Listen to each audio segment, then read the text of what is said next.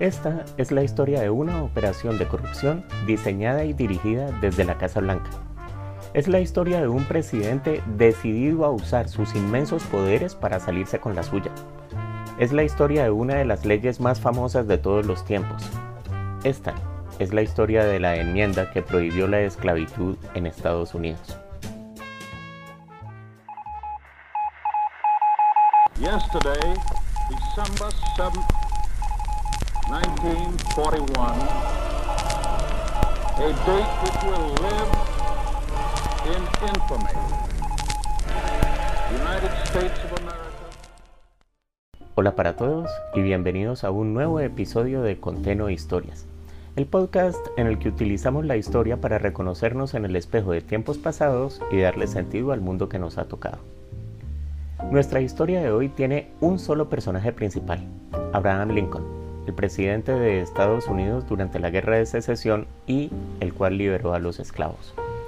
Tiene dos personajes de reparto, William Seward, su secretario de Estado, y Thaddeus Stevens, representante a la Cámara por el Estado de Pensilvania. Es bastante difícil imaginarse en cualquier lugar a un presidente más popular que Lincoln por todo el mundo hay gente que reconoce al instante sus facciones y se cuentan todo tipo de historias sobre el honrado Abe. Nació en una cabaña de troncos más famosa que muchos palacios europeos, aunque no quede nada de ella, en las montañas de Kentucky, con una vida muy poco auspiciosa y reconocido como un abogado más honesto que efectivo y como un buen vecino, y terminó casi por azar dirigiendo a su país en el cruce más duro de su historia. El legado de Lincoln es paradójico. Todo el mundo le celebra haber mantenido al país unido, pero para darle sentido a esa guerra hay que aceptarle a Lincoln muy pero muy sórdidos abusos de poder. Y uno de los más notables fue el trámite de la enmienda de la Constitución, en la cual se prohibió la esclavitud. El problema racial es consustancial a la historia de Estados Unidos y uno que nunca han podido solucionar adecuadamente desde el día 1 de su fundación. Las 13 colonias inglesas que se convirtieron en los primeros 13 estados estaban agrupadas en dos regiones claras separadas por una línea casi visible. El norte y el sur condicionada la distribución por el clima. Los brutales inviernos del norte, más las corrientes y vientos árticos sin ninguna montaña que los rompieran, hacía de las colonias del norte unas muy poco apropiadas para la agricultura, así que se volvieron ante todo comerciantes, artesanos o pescadores. El sur, por su parte, fue colonizado primero por los españoles y los franceses, que tenían más logística para esclavizar a las tribus locales y luego introdujeron esclavos africanos, cortesía de una brillante idea que habían tenido los portugueses en sus colonias africanas en el siglo XVI. Estaciones favorables, los poderosos montes Apalaches y la cultura española de la hacienda se combinaron en una economía agrícola en una tierra absurdamente fértil, capaz de producir prácticamente todas las cosechas comerciales de cada momento, desde tabaco hasta índigo, pasando por caña y algodón. Así entonces, el sur desarrolló no solo una peculiar cultura, sino que era el pariente rico de vastas extensiones produciendo los bienes más valiosos para la metrópoli inglesa. Y así se llegó a la independencia, cuando los estados del sur dijeron más o menos, pues vale, ya ustedes en Boston armaron jaleo, ya armaron el lío y la pelea está como buena. Nos interesa ese cuento de la independencia. Vamos a poner la plata y vamos a armar un ejército para revolucionarnos. Pero ¿y entonces cómo es que nos vamos a organizar? El norte estaba mucho más poblado que el sur por la razón simple de que a un inmigrante le quedaba más fácil llegar a meterse en una covacha a trabajar en una curtiembre infecta que montar un latifundio en las más que feraces tierras del sur.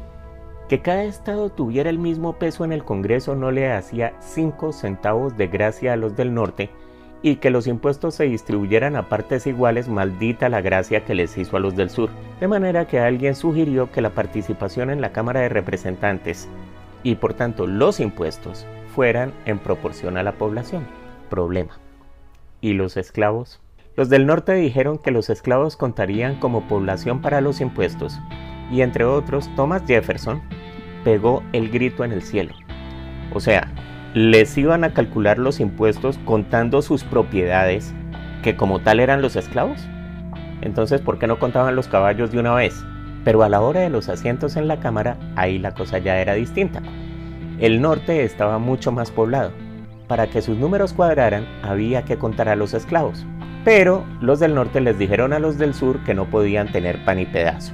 Al final, después de proponer que si la mitad, que si tres cuartos, James Madison, futuro presidente, propuso que cada esclavo contaría como tres quintos de persona. Ahora, suma a su inmensa riqueza, una pequeña élite blanca ponía una cantidad enorme y desproporcionada de representantes en el gobierno. En el norte, los esclavos eran vistos con resentimiento porque una mano de trabajo forzada gratuita es competencia desleal. En esas condiciones era un hecho que meterse a hacer industria era suicida y el comercio quedaba completamente condicionado por lo que produjera el sur. A medida que Estados Unidos se extendía hacia la costa oeste por el continente, si cada nuevo territorio iba a ser esclavista o no, dominó su política. Al estallar la guerra civil, si la Confederación hubiera sido un país, habría sido el cuarto más rico del mundo por producir, entre otras cosas, el 75% del algodón del planeta en la época de la revolución industrial dedicada a los textiles. Hay varios mitos alrededor de la guerra civil. El primero es que los estados se separaron invocando su derecho a hacerlo. Los estados sí afirmaron tener autonomía, pero se separaron para protestar porque los del norte estaban ejerciendo la suya.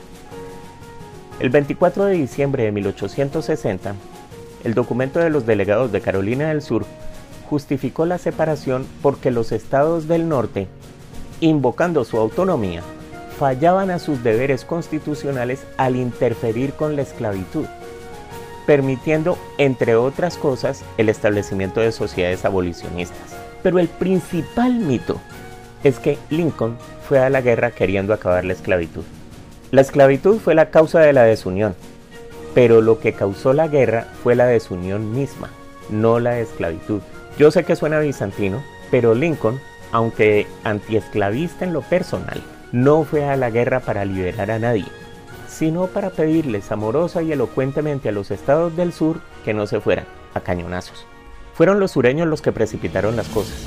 Aunque se hubiera podido mantener un balance en el Senado al crear un estado libre por cada esclavista como se había venido haciendo hasta ese momento y dos senadores fijos por cada uno, en la Cámara de Representantes donde la cuenta era por población, la diferencia era dramática a favor de los estados abolicionistas. El sur era visto más o menos como un cartel de la mafia hoy. Mucha plata y mucho lujo, pero sobre un negocio inmoral con el cual nadie de bien quiere relacionarse. Eran motivo de desprecio y sus proclamas de superioridad blanca y cristiana se estrellaban contra los estados del norte que los consideraban una reliquia del pasado apuntalada solamente en bolsas de dinero. Ahora, no era cualquier dinero. El valor de los esclavos sumaba más que todos los ferrocarriles y las empresas manufactureras de Estados Unidos en ese momento.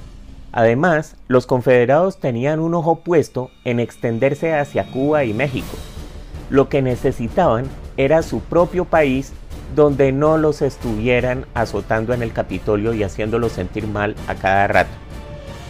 Y por eso declararon que se separaban. Si calcularon la respuesta de Lincoln o no, quién sabe. Pero lo que claramente pensaron es que ya habían sido héroes y financiadores de la independencia, seguro que podían con estados que tenían mucho menos que ellos. Excepto una cosa, gente para soldados y fábricas para hacer armas. Mientras que ningún país del mundo quiso comerciar con ellos ni les vendió nada por mucha plata que tuvieran.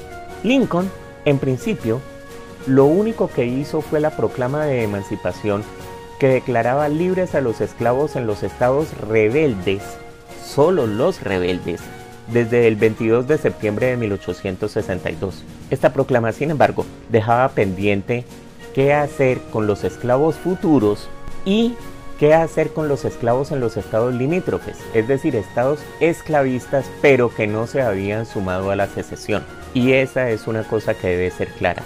no todos los estados esclavistas se confederaron y varios de ellos formaron filas en la Unión sin que Lincoln les hiciera ascos de nada. A los congresistas del norte no les sonaba pero nada haber ido a la guerra para dejar la esclavitud en pie y seguir con el mismo problema. Así que los sectores más radicales del Partido Republicano de Lincoln le hicieron saber que los fondos para los programas de reconstrucción del sur estarían condicionados a introducir la abolición en la Constitución. Los que se oponían a eso no eran los estados esclavistas, que naturalmente no estaban en el Congreso, sino el Partido Demócrata. Algunos de ellos se temían, e incluso algunos de los republicanos de Lincoln, e incluso posiblemente el propio Lincoln, que la liberación llevaría a que los negros tuvieran ciudadanía plena.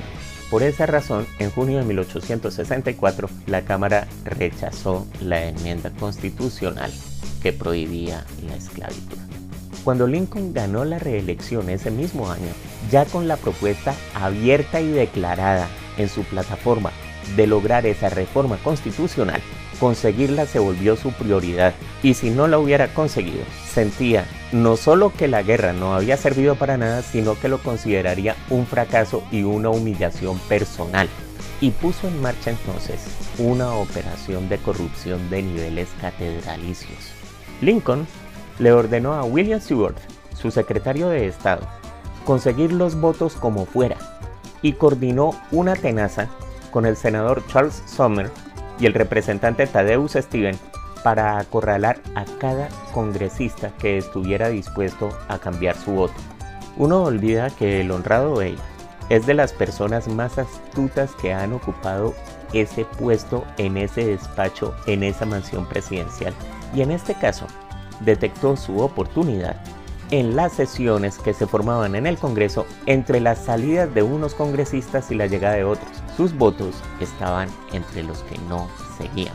Seward y sus esbirros persiguieron como perros de caza a todos aquellos reacios a cambiar el voto y les pintaron sus negros prospectos si el presidente se sentía infeliz. En cambio, cuando el presidente se sentía feliz, era un sujeto agradecido, ofrecía puestos federales, ofrecía estrados como jueces e incluso ofrecía fondos para que hicieran campañas en puestos de elección en los estados.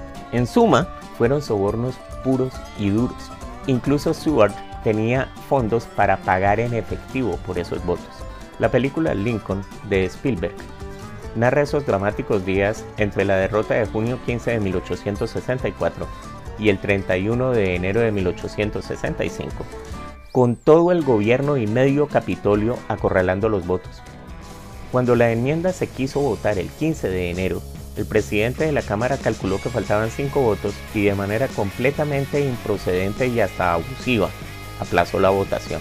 Finalmente, el 31 de enero de 1865, la Cámara votó la enmienda y la aprobó por 119 contra 56 votos, superando solo por dos la mayoría de los dos tercios constitucional necesaria para que pasara. Y así, un día como hoy, el 1 de febrero de 1865, aunque no era necesario ni tenía ese rol, Lincoln firmó la enmienda 13 de liberación de los esclavos como su enmienda. La ironía final en una vida cargada de ellas es que el sucesor de Lincoln, su vicepresidente Andrew Johnson, era demócrata, de aquellos reacios. Asesinado Lincoln, Johnson vetó todas las leyes que desarrollaban la enmienda. Como dijo un senador, era todo menos la esclavitud, lo que llevó a muchos abolicionistas a decir que como esclavos les estaba yendo mejor. Y así, como dijera el representante Stevens, la medida más importante del siglo XIX para una causa noble, moral y necesaria se logró con una compra de conciencias desaforada. Si el fin justificó los medios queda más allá de este episodio, pero me pueden dejar opiniones en el blog o en mis redes sociales al respecto. Soy Luis Felipe Tenorio. Si te gustó el episodio, por favor dale seguir al podcast en el servicio de tu preferencia para hacerme saber que voy en la dirección correcta.